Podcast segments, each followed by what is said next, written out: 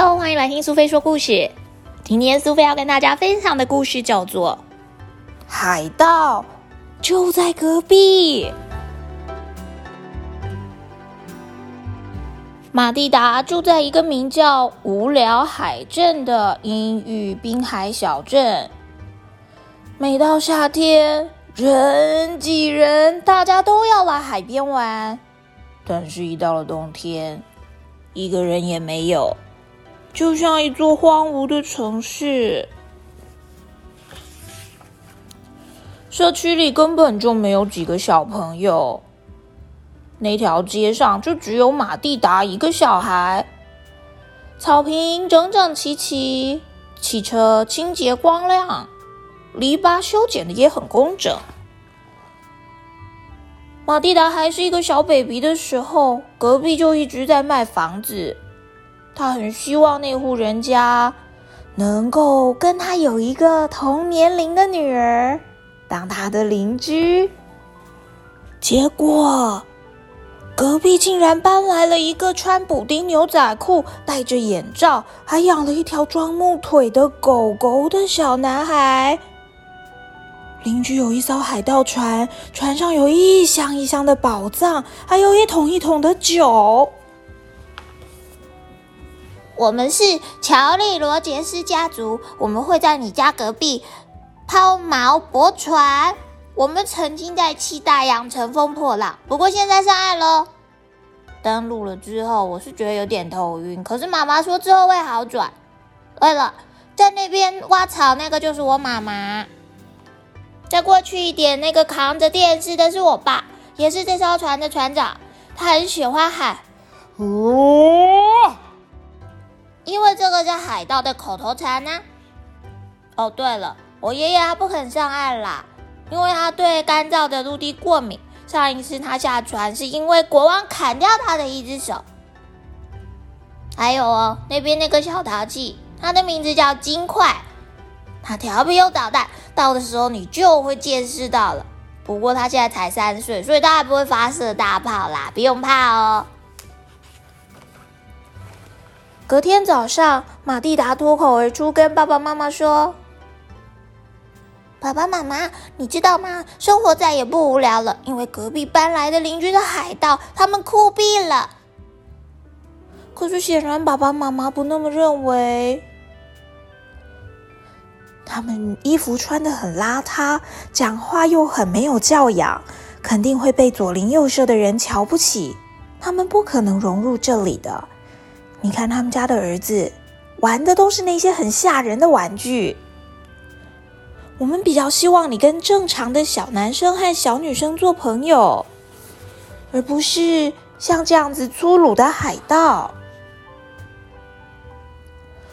同一天，隔壁的海盗邻居小吉姆莱德到了马蒂达上学的学校上课，可是没有人想坐在他的旁边。马蒂达却说。嘿，你好酷哦，妹妹，你也不错啊。旱鸭子很少有像你这么优的。我是一个经验老道的水手，不过你请坐，没问题。老师叫吉姆上学要穿鞋子，可是吉姆说：“我不会待很久，我们只是暂时上船让爸爸修船，没有打算一辈子待在这里啦，只会待一下子啊。”老师也告诉他不能够乱穿制服，甚至写了一封短短的信，要请他交给爸爸妈妈。但是吉姆又说：“我们是乔里罗杰斯家族，以大海为家，学校是很赞啦。但是老师，你要知道，我是当海盗的命哦。”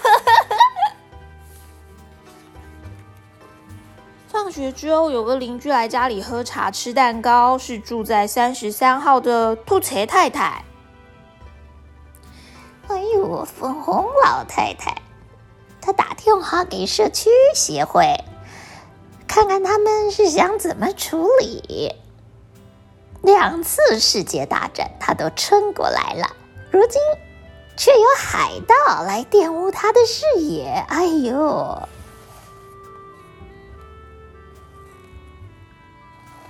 好端端的一条街，啊，搞成这样成何体统？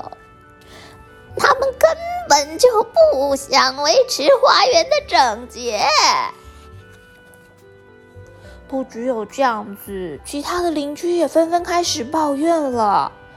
住在八十九号的神圣小姐，她说：“他们非走不可，他们的牙齿那么黑，指甲那么黑，那么脏，根本不合格。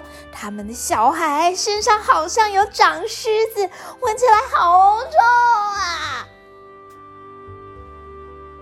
其实我是觉得你闻起来还好啦。他们穿旧衣服，戴破帽子。听说他们的船上到处都是老鼠。住在三十四号的暴躁男肖先生，他也动怒了。他喜欢在阳光普照的露台看报纸，可是海盗船遮住了阳光，所以他说。他们非走不可，安安静静相安无事不是很好吗？他们一直在修船，从早到晚，吵吵闹闹，那条破船永远浮不起来，不用修了。住在八十八号的两位雅提老奶奶，对从他们家门口经过的每一个人说。我我们看见那家人，那个海盗啊，他们把邮差抓走，还逼他跳木板条啊！幸好邮差先生会游泳，不过那袋邮件恐怕是沉了。他们还把鸭子都吓跑了，弄得公园不安宁。上了人家的船，朝云雀开炮。看来史纳寇太太也是有意见。铅球太太在玩冰果回家的路上吓了好大一跳，因为那家人居然在半夜的环形交叉路口挖路。布朗太太也说了，他们会手拿着弯刀，好像要在路人的身上捅几个洞。听说他们还会偷金子，一直问大家到底该如何是好。住在八十七号的贝文太太，她昂首阔步的走到了镇公所，准备了一份请愿书，上面有五十个人的联署。他们东挖西挖，打架闹事，是该结束乱象了。我和所有的朋友都是社区常年的住户，少一点海盗，多一点良民，不好吗？啊！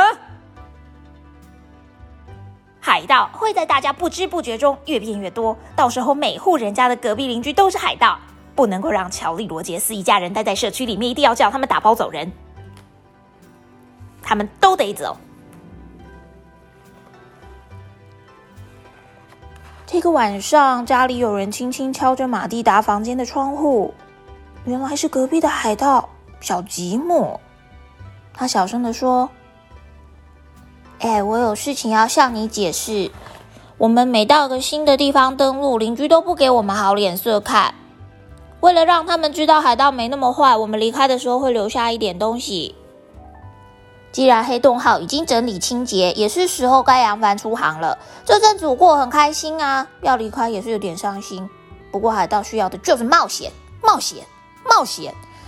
横越汪洋，探寻陆地，我们需要弯刀，需要藏宝图，还有许许多多的防晒乳。天下无不散的宴席，希望我们能够友谊长存，怎么样呢？如果可以的话，我们能够互传短讯。用方便得到的东西传讯息，就像会飘在水上的东西。因为时间实在很晚了，马蒂达根本好像没听清楚。隔天醒来的时候，还觉得糊里糊涂，迷迷糊糊的下床。他暗自发誓要和小吉姆保持联络。他拉开房间的窗帘，伸伸懒腰，打了个哈欠，但他没有想到。每户人家的草坪上都画了一个大大的叉叉。大家半信半疑的把叉叉给挖开之后，发现里面竟然是一箱又一箱的黄金，还有宝藏。突然之间，哦，他们搬走了，真是可惜。哎呀，人家还来不及道别呢。哦，我看他们一家人都是好人，大好人啦。我都快哭了呢！你看这颗金蛋，真是，哎呦！就怕你不知道，现在我是海盗的头号粉丝啦！你看看这颗金色的裤头，哎呦！他们戴的帽子超时尚的，看看这顶金色的帽子，上面还有骷髅头的图案。我爱死他们的歌声了！你看看这个金色的耳机，我会想念那些毛茸茸的老鼠啊！当我想念他们的时候，我可以用这个望远镜，金色的望远镜，黄金打造的望远镜来看看呐。每一个邻居都拿到了黄金打造的礼物，大家突然都开始喜欢海盗邻居了。海盗搬走了之后，小镇居民继续过着旱鸭子的快乐生活。但是马蒂达现在跑到海边的防坡堤上钓鱼，他正在等着之前住在隔壁的那位非常特别的海盗朋友寄的信呈上岸。果然，吉姆是一个信守承诺的海盗。他写了一封信。现在学校放假了，你也可以上船。下周二我们来接你，一起展开海盗的奇幻旅程吧。吉姆莱德上正准备要把这封信塞进酒瓶里，寄到马蒂达的手上呢。小朋友，你喜欢今天海盗的故事吗？现实生活中好像很难得有遇到海盗的经验，但是在电影跟卡通里面，海盗无拘无束的生活好像也让人有点羡慕。如果能够有机会去挖到一些金银珠宝，是不是听起来就太好了呢？说不定改天。你的隔壁也会搬来一个海盗邻居哦。